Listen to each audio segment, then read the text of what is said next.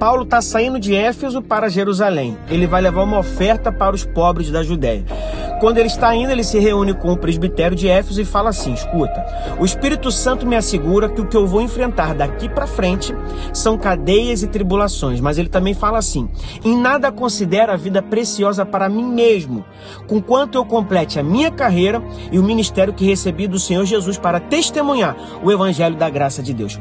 A nossa vida, a tua vida, não pode ser maior do que o teu propósito. Então, enfrente as tribulações com a cabeça erguida pela certeza de que o testemunho da fé ela é maior do que as suas dores. Quando Deus permite esquentar a fornalha na sua vida, é porque Ele deseja purificar o seu ministério. No final, a sua maior satisfação vai ser repetir as palavras de Paulo, que está escrito no livro de 2 Timóteo, capítulo 4, versículo 7, que diz assim: Combati o bom combate, completei a carreira e guardei a fé.